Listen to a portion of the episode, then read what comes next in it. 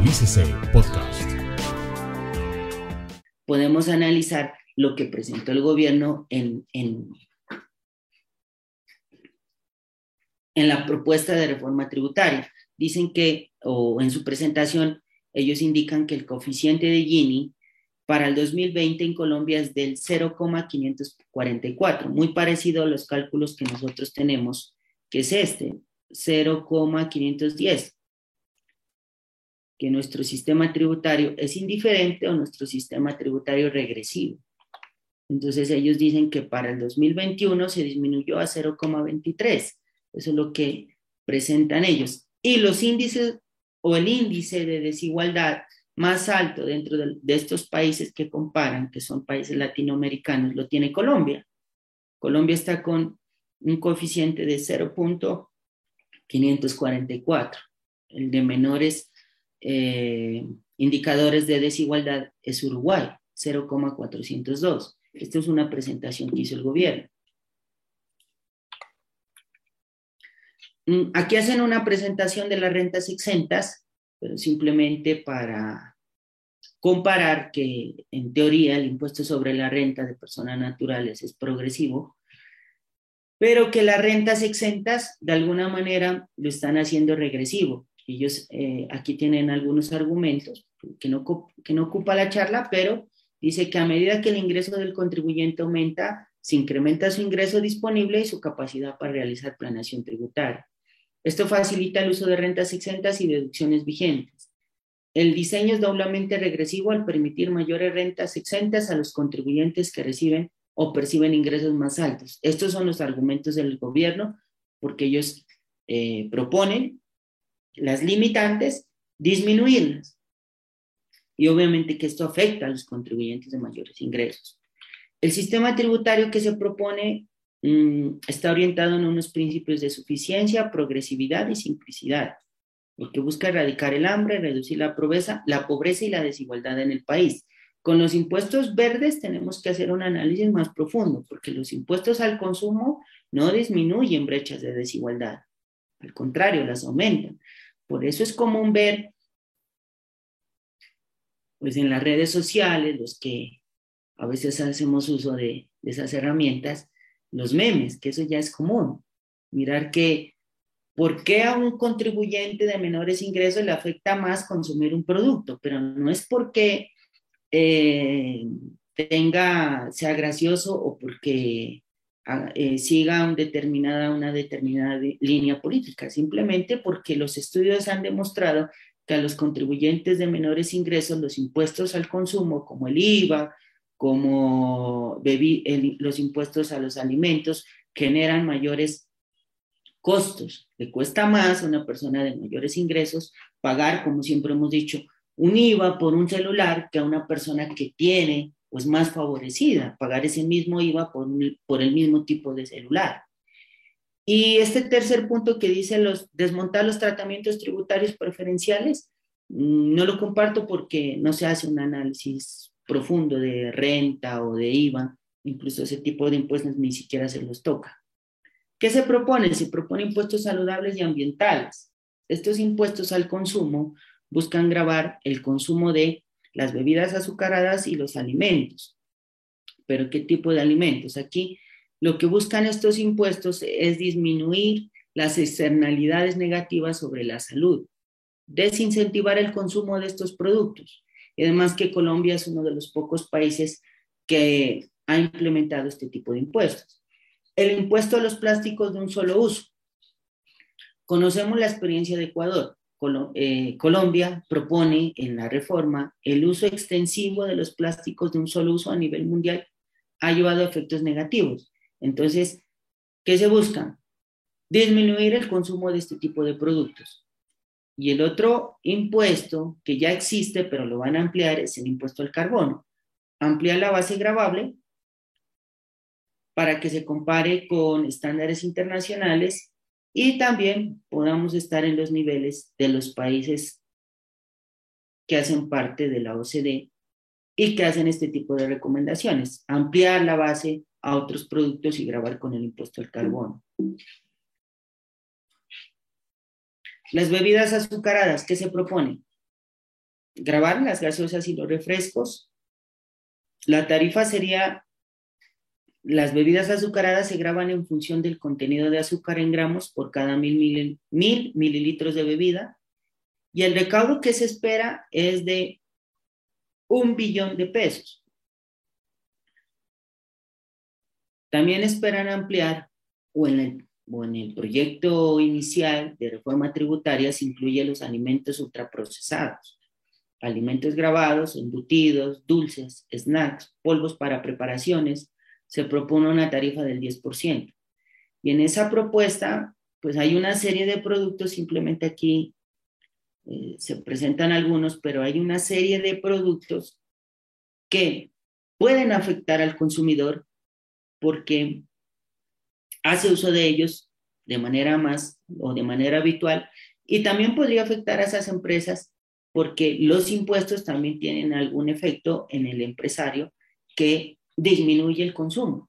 Esa es eh, otra teoría que existe y que podría afectar a estos empresarios que se dedican a esa clase de productos. Y el recaudo también es un billón de pesos que se propone. Este sería el recaudo general que se propone en la reforma tributaria, 25 billones. En renta de personas naturales, 8 billones, redondeado, renta de personas jurídicas, 5 billones, exportaciones de petróleo y carbón, 5 billones, impuestos saludables y ambientales, 2 billones, y otras medidas, 3 billones. Son 25 billones. El presupuesto eh, eh, del año anterior con respecto a impuestos supera los 170 billones. Es complicado porque solo el Fondo de Estabilización para los Combustibles se alimenta con 30 billones cada año. El déficit en Colombia debe estar, si no estoy mal, eh, superando los 80 billones de pesos por cada, por cada año. Entonces, la reforma lo que busca es incrementar el recaudo y con este tipo de impuestos saludables y ambientales tener también una fuente adicional de recaudo, porque lo que se requiere es incrementar el recaudo para cumplir con los fines esenciales del Estado, y esa es una política del actual gobierno. Pero incrementar ese recaudo, no siempre podemos hablar de que esos impuestos generan igualdad o equidad. Simplemente son necesarios. Los efectos, los efectos de la reforma, ¿qué es lo que buscan? Disminuir la pobreza en cinco puntos porcentuales, aquí está, reducción en 5 puntos porcentuales en la pobreza, reducción de 4.8 puntos o 4.8 puntos porcentuales en la pobreza, disminuir eh, los indicadores o el coeficiente de Gini de 0,543 a 0,514. Recordemos que este indicador entre menor sea o se acerque a cero, disminuye las desigualdades. Aquí hacen un comparativo de el sistema tributario antes de impuestos y después de impuestos. El nuevo, el nuevo esquema tributario sería más progresivo que el actual, eso es lo que se propone en la reforma. Esto, esto se reflejaría en una reducción de Gini que casi duplica lo observado actualmente. Y aquí también se hace un comparativo de las brechas de desigualdad entre los países.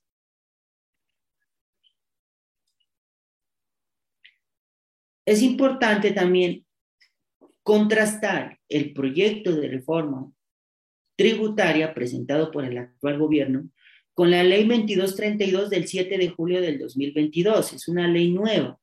¿Qué se busca con esta ley?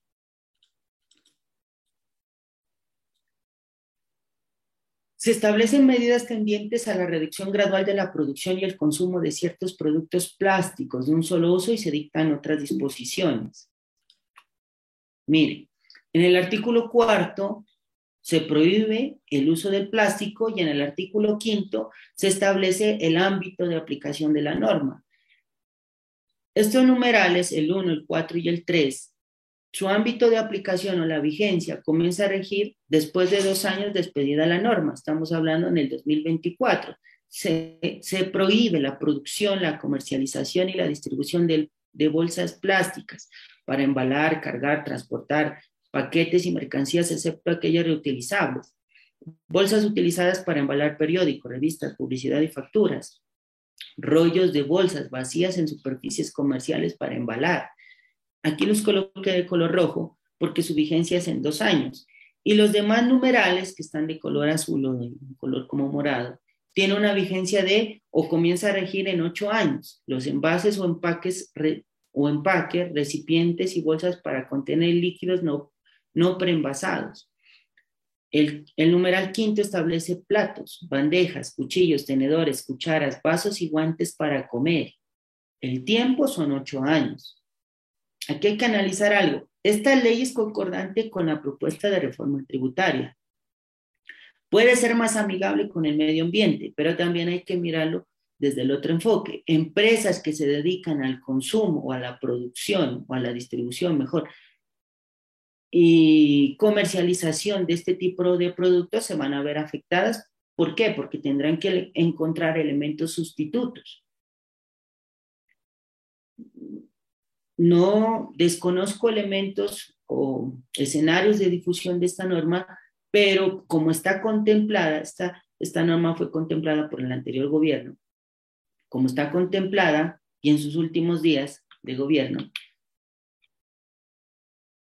como les digo, es más amigable con el medio ambiente, pero afecta a ese tipo de empresas. Mezcladores y pitillos para bebidas. En dos años se tendrán que eliminar en Colombia soportes plásticos para las bombas de inflar.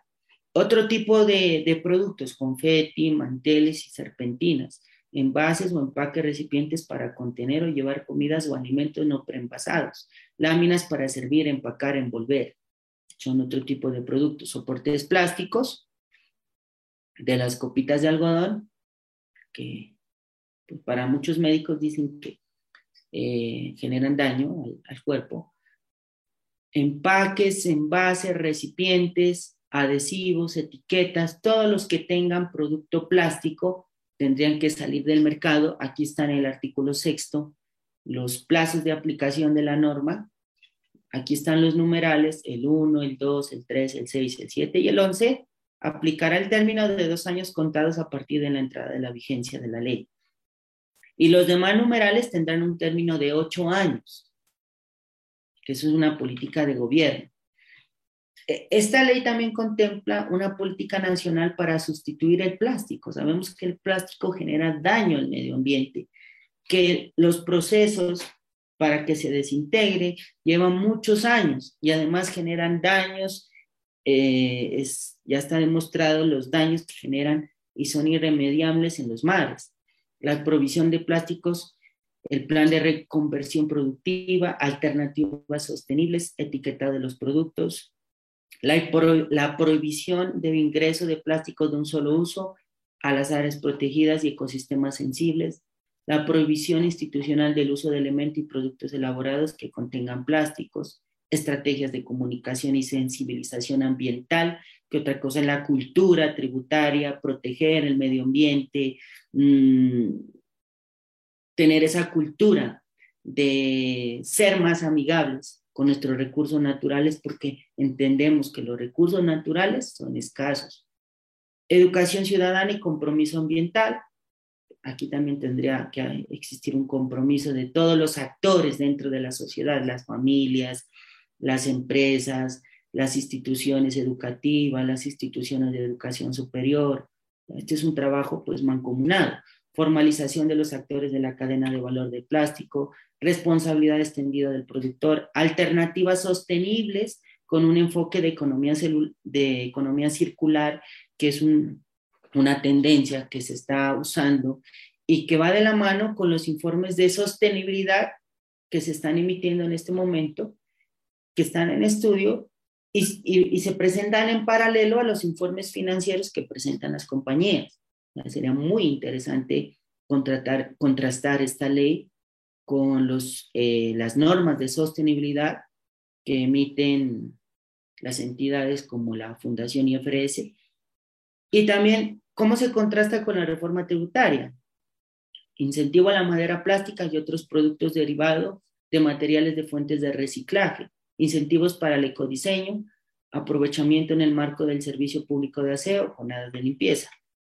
La economía circular que se propone y estrategias sostenibles lo que busca es que las empresas utilicen otras estrategias, otras herramientas para que reciclen, para que administren de una mejor manera las materias primas, para que la producción tenga una responsabilidad social empresarial, que la distribución, el uso, el consumo y el desecho de estos productos sea más racional.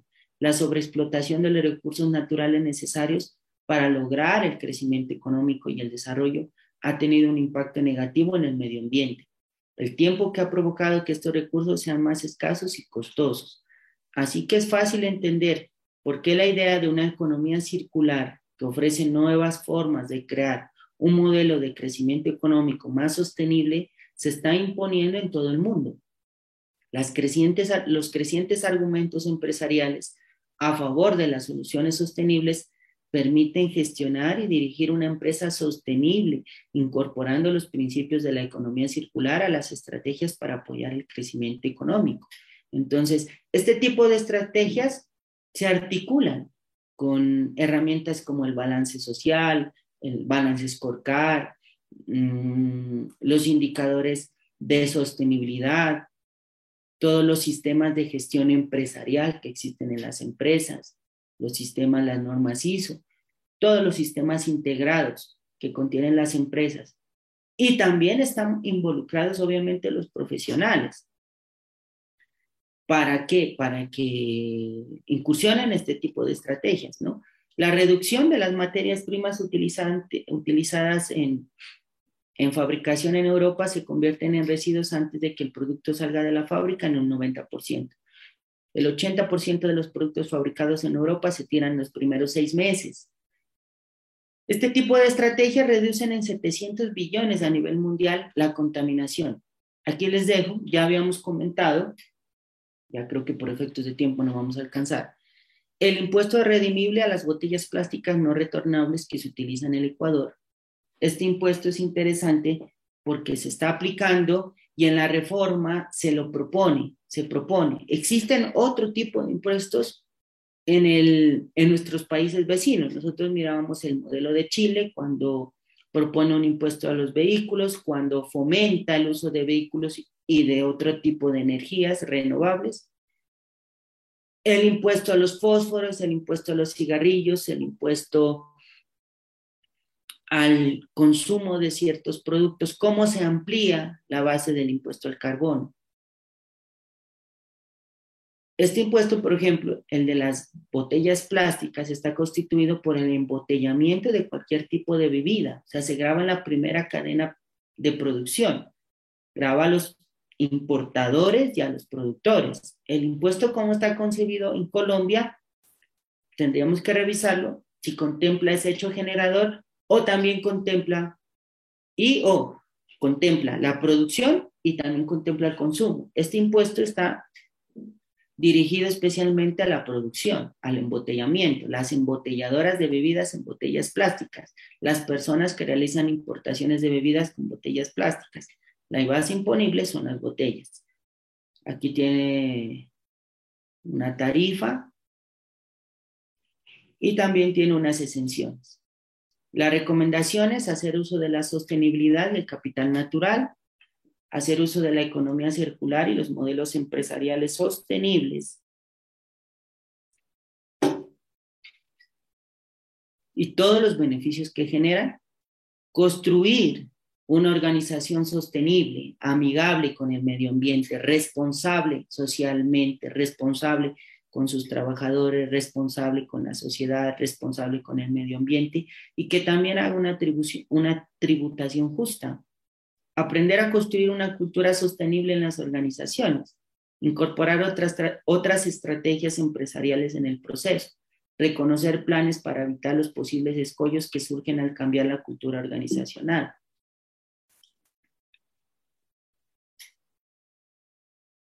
La circularidad en los productos hace posible la sostenibilidad. Describe los demás factores que la hacen posible y aprende a eliminar los residuos de tus procesos empresariales. Aprende cómo la sostenibilidad puede impulsar la innovación y mejora la sostenibilidad dentro de las organizaciones. Actualícese podcast.